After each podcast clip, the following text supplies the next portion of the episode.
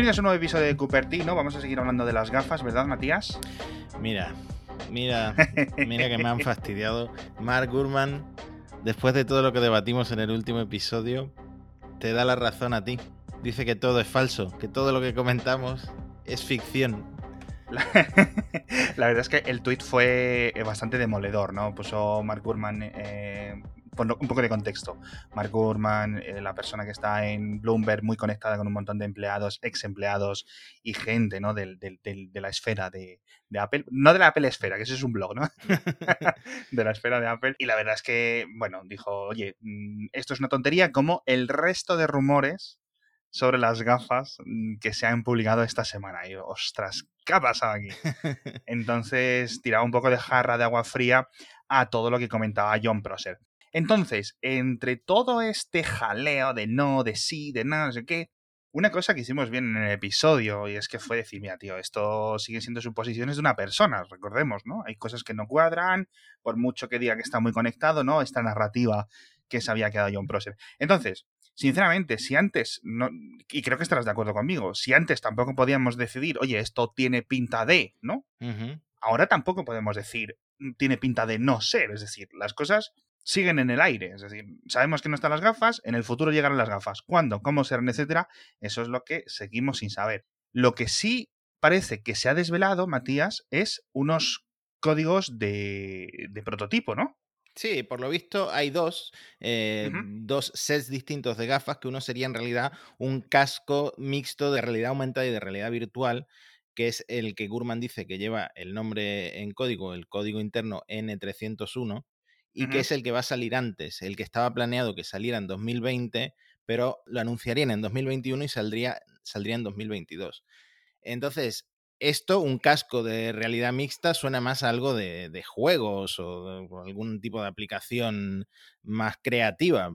Exacto, suena a las HoloLens, suena a los HMR que están en Windows 10, que hay de Hewlett Packard, de Samsung, bueno, Samsung no, que se ha retirado un poco de ese sector, pero de varias empresas que los puedes conectar a un Windows 10 y, tienes algunas funciones, ¿no? De un escritorio tridimensional, algunas cosas de juegos también, etcétera. No son muy caros, son cosas de 300, 400 euros. Entonces, por ese lado, es decir, esta tecnología no es que Apple la vaya a inventar, es que ya existe. No es muy diferente a una Oculus Quest. Me parece un poco raro, extraño que Apple se meta en esto. Primero porque Apple no es que sea una potencia en juegos de realidad virtual, por ejemplo, para meterse en esto. Y quiero decir, y esto ya está inventado y no es que sea algo muy popular, es un nicho muy pequeñito, de, muy poca gente se compra este tipo de gafas. Entonces, ¿qué, ¿qué introduciría Apple de novedad para que de repente compremos este casco mixto ARVR? mi suposición, ¿vale? Y ahora estoy totalmente eh, hablando sobre cosas que yo pienso derivados de esto, ¿no? ¿no? que nadie lo haya comentado. Esto no tiene por qué ser para Mac. Hmm. Esto puede ser para un, para un iPad. Es decir, tú te, coges el iPad y te conectas estas gafas y juegas a los juegos del iPad. El catálogo de juegos de iOS es infinitamente superior al, al de Mac. Y por otra parte, no hace falta que sea para juegos. Puede ser simplemente como una herramienta de productividad, como un monitor guay, como algo extra que tú te pones para desarrollo, para diseño, etcétera, ¿no? Que es hacia donde ha tirado Microsoft con las HoloLens, ¿no? Sí, eh, se me ocurre, por ejemplo, para, para, ilustración ya a nivel de animación 3D, etcétera, la, la gente que ilustra este tipo de animaciones sí que les puede venir bien para eh, de repente situarse en un entorno tridimensional en el que puedan dibujar como nunca antes lo han hecho, que esto ya está tirando la industria hacia ahí y Apple, pues como tiene mucha presencia en ese mundillo de la producción en animación 3D, etcétera, pues podría tirar por ahí más que por juegos. Yo creo que sí. Y, ya te digo, que esto exista en Windows 10 no significa que vaya a ser de escritorio. Quizás incluso sea compatible con Mac OS y con iPad OS o con Mac, iPad y iOS. Sigue abierto ese abanico, ¿vale? De posibilidades. Eso es lo que yo quiero que, que, la gente no se cierre a lo que existe. Es decir, existen las Oculus Quest, puedes hacer cosas de videojuegos, vale. Existen las HMR de Windows 10, etcétera, eh, que te permiten hacer cosas de escritorio más virtual, más de trabajo normal, ¿sabes? De unas herramientas técnicas, como dices tu diseño, etcétera, también existen. No sabemos hacia dónde va a tirar Apple. Y luego hay otro segundo modelo, ¿verdad? Sí, el segundo modelo es el, que hablaba, el que comentábamos en el episodio anterior, el que decía Procer, las gafas puras de realidad aumentada, estas gafas más de vestir, que no se lanzarían, según Gurman, hasta 2022, hasta finales de 2022 o ya 2023. Exacto. Yo aquí veo que, que Procer ha mezclado dos cosas. Ha mezclado unas gafas inminentes, que son estos cascos de realidad virtual barra mixta barra aumentada, con los, las funciones de otras gafas que van a ir al futuro a 2022-2023, como estaba diciendo Bloomberg y Minchi Kuo, etcétera, a nivel desde Asia, ¿no? Desde proveedores, citaba también que se habían movido las fechas hacia esto. Entonces, yo creo que ahora tiene más sentido. Hmm. ¿no? Hemos esclarecido un poco, hemos quitado un poco de niebla, o, al menos se ha quitado un poco de niebla. Hay que decir que no lo hemos comentado, que Gurman saltó cuando Procer filtró una novedad extra y es que Apple, según Procer, iba a sacar una edición Steve Jobs ah, Heritage. cierto, cierto, que me parecería ridículo que Apple eh, comercializara las gafas de Steve Jobs y además comentaban, no me acuerdo dónde lo leí, pero comentaban que las gafas de Steve Jobs eran demasiado finas para ponerle a eso todo lo que le tengas que poner para procesar la realidad aumentada. ¿no? Es que eso es ridículo, es decir, el, rumor, la base es que, claro, esto son unas gafas, como comentábamos, las de 2022-2023, con la realidad aumentada, pero que la apariencia es de gafas normal. Tú decides qué marco comprarte y que Apple iba a sacar unas que fueran del estilo ese redondito de las de Steve Jobs, que eso sería, vamos, una patochada 200% que me imagino de cualquier otra empresa, pero menos de Apple, ¿no? Entonces ahí fue lo que dices tú, cuando surgió todo este nuevo, este nuevo escarbado, ¿no? De, de, rumores y, hemos visto eso, de un poco más de luz con esto de dos modelos. Algo como tecnología que ya existe, Oculus, HoloLens, etcétera, quizás para iPad, y otra cosa ya más a futuro, más chuli, más guay, etcétera. Entonces, yo aquí, la última nota para cambiar a otro tema, sería que el precio que decía Proser de los 500 dólares hmm. se me antoja más. Esto encaja con lo que cuestan estos cascos para Windows 10. ¿Vale? Estos cascos de realidad virtual aumentada, etcétera, que ya existen. Las gafas serían otra cosa, otro precio, otra fecha, etcétera. Siguen existiendo, o al menos Apple sigue trabajando, pero no tendrían nada que ver con lo, con lo que sabemos hasta ahora. Hmm, y también serviría un poco como paso previo para tener esa experiencia para desarrollar las gafas que ya comentaba Proser que no están que están en una fase un poco beta del desarrollo. Exacto, entonces, por último, serían unas pantallas delante de cada ojo, pantalla a pantalla, luego tendrían unas cámaras, un casco de realidad virtual como los que estamos viendo los últimos dos, tres años, ¿no? Pero bueno, a lo mejor esto no lo saca, a lo mejor sí, no lo sé. A ver si lo vemos, ¿no? Estamos a unos días del WWDC, así que a ver qué se filtra por ahí. Eh, me acaba de llamar la Guardia Civil, por cierto, ¿Y eso? pues dice que llevamos nueve minutos de podcast y no hemos hablado de iPhone, los rumores del iPhone 12, que qué pasa, ¿no? Entonces, eh, que no se nos olvide o que algo. Entonces, tengo yo aquí dos apuntados. Uno que va a seguir con Lightning, sorpresa mediana, ¿no? Hmm. Porque con el paso del iPad Pro a USB-C, también están los rumores de que el resto de la gama iPad se va a pasar a USB-C, lo veíamos como un poco el paso obvio, ¿no? Que todo iOS se moviera, se moviera a, a USB-C. Hmm, a estas alturas yo creo que mucha gente espera que Apple nunca saque un iPhone con USB-C, sino que saque directamente el iPhone sin puertos, que yo creo que era el sueño de Johnny Ive antes de irse, era que el iPhone fuera una pantalla como en las películas futuristas de ciencia ficción, ¿no? Que tienen como un cristal y ya ahí funciona todo, ¿no? No tienen ni puertos ni nada. Pues ese, ese sueño eh, decía uno de estos filtradores random que aparecen en Twitter de vez en cuando, que se llama. No sé, es que han, ido apareciendo eh, Ice Universe, no sé qué, no sé cuánto. Bueno, pues uno de los que filtra cosas de, Apple que a veces acierta se llama Fudge. Y ah, Chocobit, sí, sí, sí. Dejamos el enlace de todo esto, por cierto, en las notas.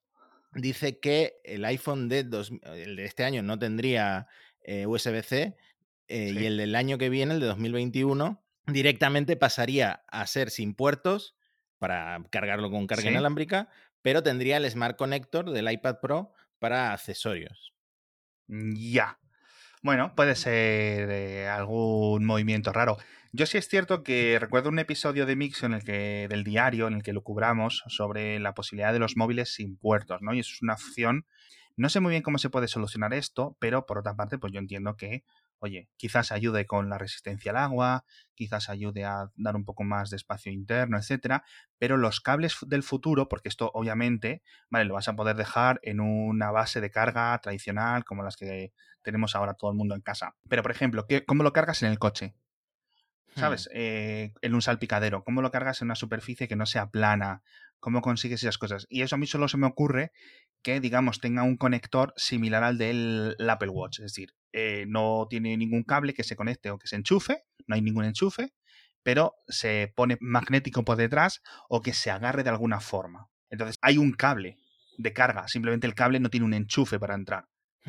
No sé si esto realmente puede llegar a funcionar o si sería mucho caos, sinceramente. Sí, es que por mucho, a ver, por mucho que insistamos con el iPhone sin puertos, la carga inalámbrica todavía no es algo ni mínimamente universal. O sea, yo no conozco tanta gente que tenga en su casa un cargador inalámbrico. Me imagino que el iPhone traería su propio cargador inalámbrico, no te lo van a meter sin posibilidad de cargarlo, ¿no? Es cierto que ha avanzado bastante, pero y, puedes encontrar en Amazon y en AliExpress y tal cargadores de estos que van lentos, de estos de 5 vatios, de carga inalámbrica, por 5 o 10 euros. O sea, ya no es como costaban como 40 euros que costaban antes. Sí, luego también cada vez en más coches y cada vez en más hoteles y cada vez pero pero bueno, todavía no está ahí, no está ahí. Entonces, la idea de la idea de ese cable magnético me cuadra, me cuadra, me cuadra. Pero escucha, porque eh, Mako Takara, que es este blog en japonés, este sí que es muy antiguo, que lleva mucho tiempo eh, filtrando cosas de Apple, dice que no, que en el, iPhone de 2021 viene con puerto USB-C. Además viene sin notch, dicen. En un, han filtrado una especie de maqueta. Sí, esto ya llegamos a, ¿sabes? Eh, Tú, no sé si escuchas eh, los programas de radio de fútbol en la pretemporada, en las épocas estas de agosto, antes de que empiece el fútbol, las nuevas temporadas, que empieza, no, Juanito va a ir al Barcelona, y sale otro, no, yo te, aseguro que ha fichado por el Atleti, te aseguro, no, no, se va a ir a Reino Unido, tal. Es, o sea, no sabemos, nadie tiene ninguna cosa decidida. Apple no lo tiene decidido, con lo cual cualquier o sea, estamos hablando sobre mojado. Lo que parece que podemos hacer es un meme con Piqué y el puerto Lightning, Lightning y el mensaje se queda, porque el Lightning se queda, por lo menos este año parece que se queda. Yo voy a hacer las dos cosas. Voy a poner el se queda y el se va o algo así. Y luego, cuando ocurra, borro el otro tweet y dije, lo predije hace un montón de meses, ¿no? Es estas, las cuentas estas que siempre dicen, el mundial lo va a ganar tal, eh, tal país por tal resultado, ¿no? Y luego borran el resto de tweets a tomar por culo. Eh, bueno, y volviendo al iPhone 12, o sea, el de 2020, casi, casi, casi confirmado para octubre, porque esta vez el, CEO de Broadcom, que es uno de los proveedores de chips de Apple, eh, ha dicho que una importante compañía norteamericana de telefonía que empieza por app y, acaba con por E, eh, va a tener un retraso en su ciclo de producto. Entonces, casi, casi confirmado ese mes de retraso del que llevamos hablando mucho tiempo es del iPhone 12. Eh, eso, eso ya estaba dado por hecho. Yo creo que, que, digamos, esto lo confirma al 110%. De nuevo, no es un súper retraso, ¿vale? Es octubre, no es septiembre. Entonces, bueno, son tres semanas, quizás cuatro semanas. No, no va a haber mucho cambio. De nuevo, esto, coronavirus mediante, aún puede venirnos una segunda ola. O sea que veremos, ¿vale? Veremos a ver cómo van las cosas. Pero bueno, tenemos que hablar de las nuevas aplicaciones, eh, de las nuevas APIs de, coronavirus, por cierto, ahora que lo menciono, que ya están aquí, ha causado mucho drama. Tenemos que hablar de las Apple Stores, que ya vuelven a abrir en España algunas, y de Jailbreak y de un montón de cosas. Pero antes, patrocinador de esta semana, no sabes quién es. O sí lo sabes. Huawei. Huawei, bueno, pues mira, un buen patrocinador. Tienen su segundo gran concurso internacional de fotografía, ¿no? Y obviamente, pues no podéis participar con un iPhone, solo podéis participar con teléfonos Huawei. Así que si no tenéis uno, lo pedís a un amigo que los iPhones no valen para el concurso. Eh, podéis participar en seis categorías distintas, en retrato, zoom, eh, vídeos cortos, etcétera. Tienen un montón. Podéis ver, por cierto, los ganadores del año pasado. Son una pasada las fotos. Ya hemos dicho que, oye, el, P30 Pro del año pasado y el P40 Pro de este año tiene una cámara excelente, en algunos casos en algunos aspectos muy superior a la de los iPhone. No en todos, como siempre decimos, pero oye, son dos camarotes, ¿no? Muy, muy, muy, muy buenos. Entonces, pasaos por el enlace que dejamos en las notas del episodio para poder saber cómo participar, para ver los anteriores los ganadores del año pasado, todo esto. Ahí, ahí, en esa web podéis subir las imágenes con las que queráis eh, participar. Tenéis 30 intentos, podéis subir 30 imágenes distintas. Los premios, un montón de P40 Pros, o sea, como docenas por categoría Y aparte, los mejores premios tienen un premio metálico, me parece que 10.000 dólares incluso para el ganador, etc. Entonces, este concurso de internacional es la segunda vez que hace Huawei y básicamente lo que hace es un poco avanzar o demostrar dónde pueden llegar ¿no? las, cámaras, las cámaras de los móviles. Por cierto, también podéis participar directamente desde Instagram utilizando la etiqueta Huawei Nest Image. Ya sabéis, el enlace en las notas del episodio.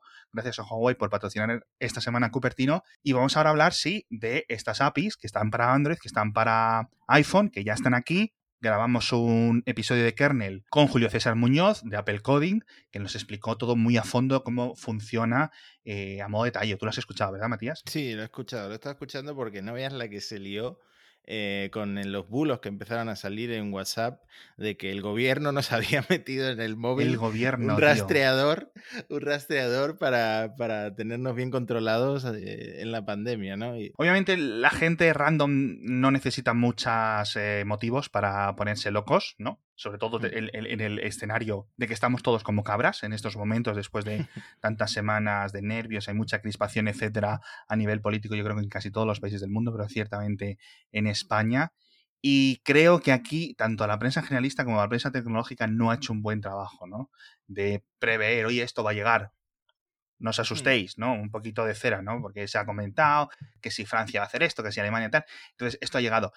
No es que no se haya hecho nada, porque se han escrito muy buenos artículos, simplemente, bueno, pues no puede llegar a todo el mundo y no todo el mundo se lo cree. Bueno, lo importante es aclarar que esto no está activado, que nadie está rastreando con tu móvil con quién te juntas y quién tiene COVID y quién no tiene COVID. Este servicio que el nombre que le han puesto es finalmente notificaciones de exposición al COVID-19 podrían haberle puesto otro nombre, en mi opinión, pero eh, se llama así. Lo que básicamente han implementado, que en iOS está en iOS 13.5, que salió hace muy poco, eh, son unas APIs para que los desarrolladores vayan probando las aplicaciones de, de rastreo o de trazabilidad, como le llaman, de, contactos de COVID-19, que lo que hace básicamente esta API es permitir, es, convierte el, iPhone en un emisor de balizas Bluetooth de baja energía, entonces tú cuando te juntas con gente, eh, se van registrando esas balizas. De forma totalmente anónima, de forma totalmente privada, el gobierno no sabe quién eres, etcétera.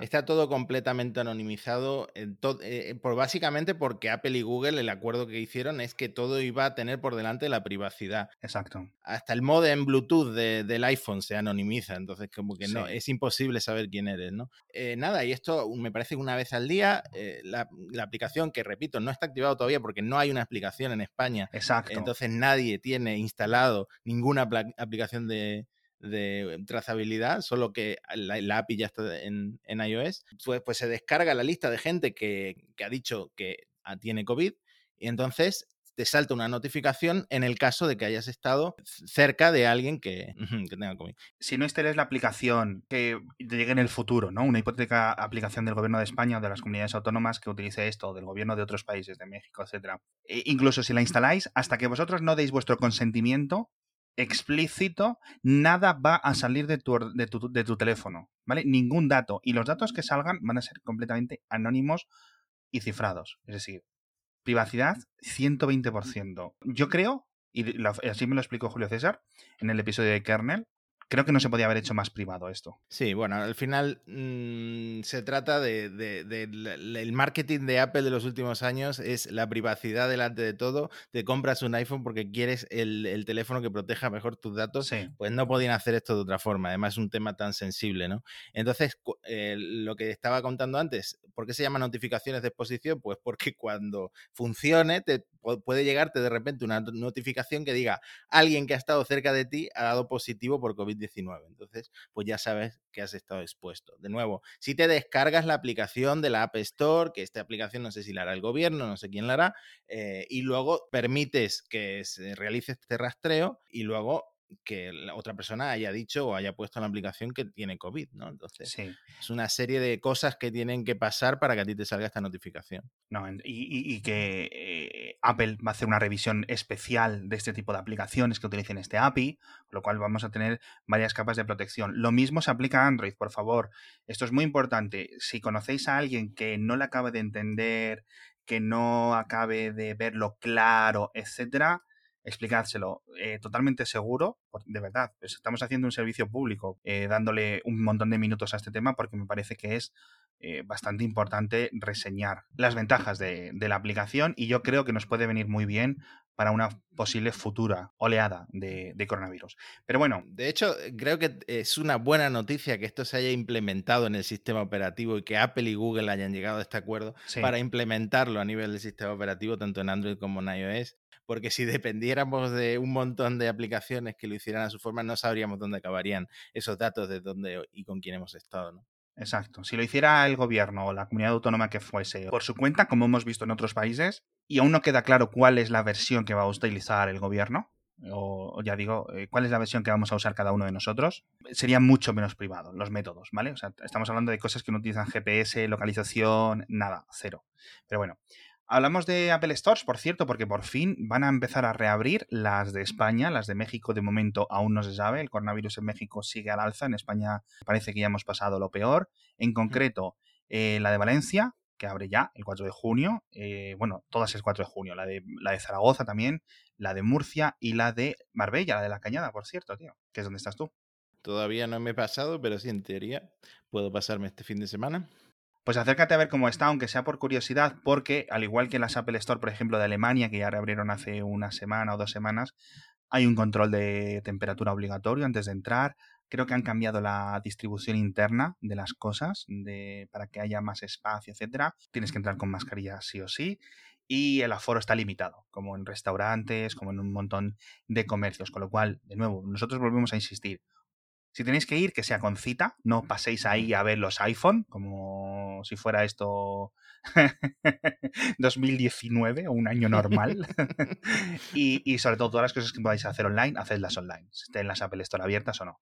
Las del resto de ciudades de España, las de Valladolid, las de Madrid, las de Barcelona, etcétera, etcétera, no se sabe, no hay fecha de momento. Sí, bueno, ya han empezado a abrir en todo el mundo. La desescalada va un poco más rápido que, que lo que ha sido la pandemia en general. Y por último, tenemos que hablar de seguridad porque eh, ha llegado, o llegó, mejor dicho, hace unos ocho días más o menos, un cover, una nueva versión de Jailbreak para desbloquear los permisos en los iPhone, Jailbreak de toda la vida, y es el primer Zero Day en cinco años, creo, más o menos que se publica, una función para hacer Jailbreak de una forma súper sencilla, la gente lo ha aprovechado, mucha gente que ha hecho jailbreak, aunque no tantas, como hacían jailbreak en la época del iPhone 3, del iPhone 4, etcétera, que eso yo creo que iba todo el mundo con el iPhone desbloqueado y ya está parcheado, por cierto. O sea, esto solo funcionaba en 3. En 13.5 eh, se podía hacer el jailbreak y el 13.5.1 ya está parcheado. Ya han solucionado el fallo de seguridad que... Si, eh, si tienes el jailbreak hecho, eh, si actualizas lo pierdes básicamente. De hecho, no es un jailbreak permanente, es de esos que había antes de que cuando reiniciabas tenías que volver a hacerlo, pero era darle una aplicación y darle al botón de jailbreak y se hacía en, unos segundos, ¿no? Y no perdías ninguna personalización que hubieras hecho con Cydia o con lo que fuera. Sí podemos debatir para qué sirve esto. La verdad, eh, a mí yo no personalizo absolutamente nada. Yo dejo hasta el fondo de pantalla que viene con el iPhone. Pero hay, gente, hay gente a la que le gusta cambiar, yo qué sé, los iconos, los elementos del sistema, colores, no sé. Hay gente a la que le gusta personalizar el móvil. No, hay funciones útiles, hay funciones útiles que puedes coger en las tiendas alternativas, ¿vale? Y yo siempre lo he dicho. Eh, las restricciones que pone Apple artificiales en el sistema operativo, obviamente de seguridad, que tienen unos motivos claros, etcétera, como que solo puedas instalar aplicaciones de la App Store, que no tengas un sistema de, de administración normal, como un sistema operativo de escritorio normal, etcétera. Todo eso, Apple debería abrir la mano y dejarnos a los usuarios poder hacer estas cosas, ¿no? Haciéndolas desde esta vía me parece muy peligroso. Es decir, una cosa es que yo abogue que los iPhone deberían de ser más abiertos, otra cosa es que nosotros deberíamos hacerlo. Bueno, a ver, por una parte, es tu iPhone, es tu dueño, puedes hacer lo que quieras con él. ¿Vale? Hmm. Yo siempre voy a defender eso. Yo no lo haría y yo no aconsejo hacerlo. Pero yo sí es cierto que hmm tampoco le veo tantas ventajas. Ahora, si me dices que encontrarías una ventaja que llevas años esperando, etcétera, pues mira, chico, hazlo, pero tienes unos riesgos. Los riesgos son de que tu iPhone se ejecuta en modo administrador, como si fueras en modo root o como si fueras en modo todo, ¿no? Con lo cual, cuando vayas navegando, cualquier exploit que encuentres en Safari, etcétera, va a tener permisos directos a, todo. O, digamos, va a poder escalar mucho más fácil a tu sistema operativo y encontrar y acceder a cosas que no quieres que acceda una página web o un exploit o lo que sea. Entonces, es un riesgo que tienes al navegar, al instalar aplicaciones, al todo. Mm, bueno, ¿vale? Recordemos, esto si fuera un sistema operativo de escritorio en el que tienes el usuario, por ejemplo, en mi ordenador yo tengo Alex y tengo root, ¿vale? Con root hago algunas cosas y con Alex hago otras. Pero si fuera todo el día con root, pues oye, tengo más riesgos, ¿no? Bueno, riesgos, está eso que comentas, pero también a la hora de instalarlo se te puede quedar el móvil hecho un ladrillo, ¿no? Si, bueno, algo, claro, si algo hace mal. Y luego que no estás descargando las cosas de la, de la App Store, lo que te descargues de Cydia o no sé qué, qué, tiendas de aplicaciones habrá ahora, no sabes sí, ahora tienes el, Cydia típico, la Alt Store, el Chariz y todas estas cosas, pero mm, bueno. No sabes la procedencia de eso que te estás descargando, no es que Apple lo, lo haya escaneado y lo haya revisado, ¿no? Entonces, bueno, hay, una serie de riesgos, pero luego hay gente, como digo, a que le gusta. Y luego está el secreto a voces de la gente que lo hace por piratear. Que no sé ya si sigue siendo, no sé si sigue siendo tan interesante porque muchas aplicaciones se han pasado al modelo de suscripción. Sí, sí, es cierto. Lo de la piratería yo es que para mí ya ni entra en consideración a nivel, porque de nuevo, me pasa como a ti. O sea, llega un momento que el smartphone para mí es una pieza que casi ni configuro, es decir, que me da toda la potencia que necesito desde, desde cero, todas las configuraciones están en los ajustes, etcétera, y los puedo toquetear, etcétera. No cambio mucho, no cambio ni el politono, ni, ni, el fondo de pantalla de vez en cuando, lo, típico. Cambias uno de tu mujer, otro de tus hijas, uno no sé qué, no sé cuánto. Pero que no, no personalizo mucho. Y, me pasa en Android y me pasa en iPhone. pero si hay gente que le interesa. Y la última nota que quería dar sobre el jailbreak es que, bueno, se supone que hay una bolsa indeterminada en manos de gente que sabe mucho de exploits de iOS o de iPadOS, etcétera, que dicen que tienen muchas capacidades para romper la seguridad de los móviles. Con lo cual, vamos a ver si el próximo jailbreak se esperan a cómo es eh, iOS 14, aunque sea en el beta o en alfa, etcétera, en la WWDC, o le buscan otro método de entrada para hacer un jailbreak que no haya sido parcheado por Apple, porque esto volvemos al gato y al ratón. Ahí lo dejamos. Es una discusión filosófica que lleva ahí 10 años y que no la vamos a solucionar. Por cierto, otra discusión filosófica también eh, que viene mucho con el qué puedes hacer tú con tu ordenador bajo tu propiedad ha tenido mucho movimiento esta semana porque en unos eh, cambios en, en macOS, tanto en Catalina como en las dos últimas versiones, con un parche de seguridad, Apple ha eliminado que podamos ocultar la alerta, el mensajito este de que te dice que actualices el Mac, ¿vale? Que, oye, hay una nueva versión, tal, actualízalo. Entonces, mucha gente le molesta darle a la manzanita en, en la barra superior y que tener ahí ese 1 o ese botón o esa cosa, ¿no? Y mucha gente llegaba, ponía un comando en la terminal y lo eliminaba. Bueno, yo no sé cuánta gente, mm, porque vamos, me parece ya un poco tiquismiquis, pero oye, ¿qué es lo que ha pasado? He visto muchos titulares raros, ¿vale? O que quizás eran confusos, porque decían, Apple te va a impedir que ignores las actualizaciones. Claro, cuando dicen que impides que ignores, es que te la fuerzan, pero no la van a forzar en ningún mm. momento. O sea, no te van a forzar a pasar eh, de la versión 10 Joder, ¿cuál, es la, ¿cuál estamos ahora? estamos, no sé, Catalina algo. De la 10.15.1 a la 10.16, cuando se haga el, sustituto de Catalina. Por ejemplo, yo que sigo en Mojave y creo que voy a seguir en Mojave un tiempo, ¿no? Pues no me van a forzar a actualizarme a Catalina, etc. Entonces, esto es lo que está ahora. y, y tengo un conflicto. Por una parte, es mi ordenador, si no quiero actualizarlo, no lo actualizo y ya está no me tiene que decir nadie a kilómetros de distancia lo que puedo hacer con mi software eh, o con el software que yo tengo licenciado, pero ah, mm, por otra parte entiendo las consideraciones de seguridad, ¿no? Hmm, sí, yo creo que habría que separar seguridad de actualizar funciones, interfaz y lo que sea, porque eh, varias versiones de macOS han sido un desastre últimamente. Hay gente a la que de repente le iba mal el ordenador cuando ha actualizado. Entonces entiendo eh, el cabreo generalizado que ha generado esta noticia, mal interpretada, como tú has dicho, eh, porque hay gente a la que no le gusta que se actualice su, ordenador por la eh, imprevisión de qué va a pasar. ¿Va a ir mal de repente? ¿Va a ir más, va a ir más fluido de repente? No sé, últimamente es todo tan... Eh, aleatorio en las actualizaciones de, de Mac. sí, exacto. Es que es una cosa que es que no te puedes fiar. Si al final la mejor práctica de todo esto es esperarte. Es decir, la gente que se actualice, ya está el nuevo, actualizar que no me llega, estoy haciendo F5.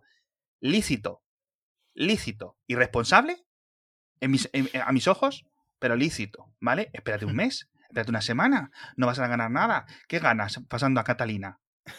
¿Vale? O sea, si hay alguna superfunción que te apetece, vale, ¿de acuerdo? Eso es lo que yo entiendo. Pero de nuevo, te vas a comer los fallos. Porque siempre hay fallos, no hay desarrolladores mágicos. Entonces, yo creo que siempre lo más sensato, y, creo que Matías estás de acuerdo conmigo, es esperar un tiempito, no pasa nada. Bueno, eh, yo voy a decir que estoy de acuerdo contigo, pero yo soy de los que usan la beta en cuanto sale la beta pública. y a veces también la de desarrolladores, sin ser yo nada de eso, también me la descargo. pero, exacto, al final tenéis que, tenéis que distinguir un poco, ¿no? Que si lo hacéis, tiene unos riesgos. Y no me valen las dos cosas, ¿vale? Ahora llegará el 22 de junio la WWDC, llegarán las betas y dirán, es que el iPhone con ellos 14 me dura una hora la batería. Todos los años los mismos llantos, chicos, ya lo sabéis, sois ya veteranos en esto, ¿vale? Un poco de responsabilidad. Y bueno, aquí lo vamos a dejar porque la actualidad, la actualidad manda, pero también queremos reducir a, 30 minutos, que es lo que siempre prometemos, ¿no? 20-30 minutos, así que lo vamos a dejar aquí. Eh, nos vemos la semana que viene. Muchas gracias, Alex, por comentarnos todo lo que nos han comentado hoy. a usted, don Matías. Y gracias a Huawei por patrocinar que por cierto, el P40 lo estoy probando ahora y es un grandísimo premio. No paro de hacerme selfies porque nunca había tenido una cámara de selfies tan buena. que eso sí que. Eh, Súper bien. Al iPhone, eh, superar la cámara de selfies del iPhone es fácil. Es fácil. Eh, en fin, muchas gracias por estar ahí. Nos vemos la semana que viene con más Cupertino.